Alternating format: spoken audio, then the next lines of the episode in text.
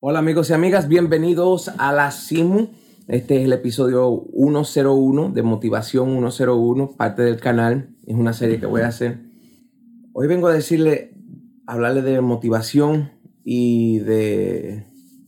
No porque soy un gurú de motivación, sino porque yo mismo estoy teniendo problemas con la motivación. En el sentido que tenía que hacer el podcast hoy y empezaron a venirme un montón de cosas a la mente, que si ansiedad, que si ah, que voy a hablar de esto, si me va a salir mal, si me va a salir esto, no me sentía bien, tengo migraña, bla, bla, bla.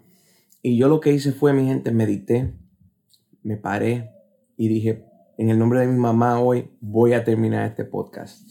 Hoy es, ayer cumplían dos meses de la muerte de mi mamá y yo le prometí a ella que yo iba a hacer este canal y que iba a hablar con todos ustedes y aquí estoy y es por ella y por mi prima y por mi familia que yo estoy ahora eh, metiéndole mucho amor y muchas ganas a esto. Y, pero en realidad yo no quería hacerlo. Como no, a mí no me gusta tampoco publicar en Instagram, no me gusta nada de esas cosas. Pero todas esas cosas las tengo que hacer ahora. Y ahora estoy haciéndolas. Así que si tú estás ahí viendo esto, esto te debió llegar a ti. Estoy hablando contigo. Párate y empieza el primer paso. Después del primer paso, el segundo mucho más fácil. Y el tercero y el cuarto. Párate de ahí. Y ese sueño que tú tienes, aunque se vea ridículo, que quién va a ver esto, para qué lo estoy haciendo, tú no sabes a quién, a quién lo va a ver. Tú no sabes a la persona que tú le vas a poder cambiar el día o cambiar la, vida o la dirección o tal vez se cuestionan.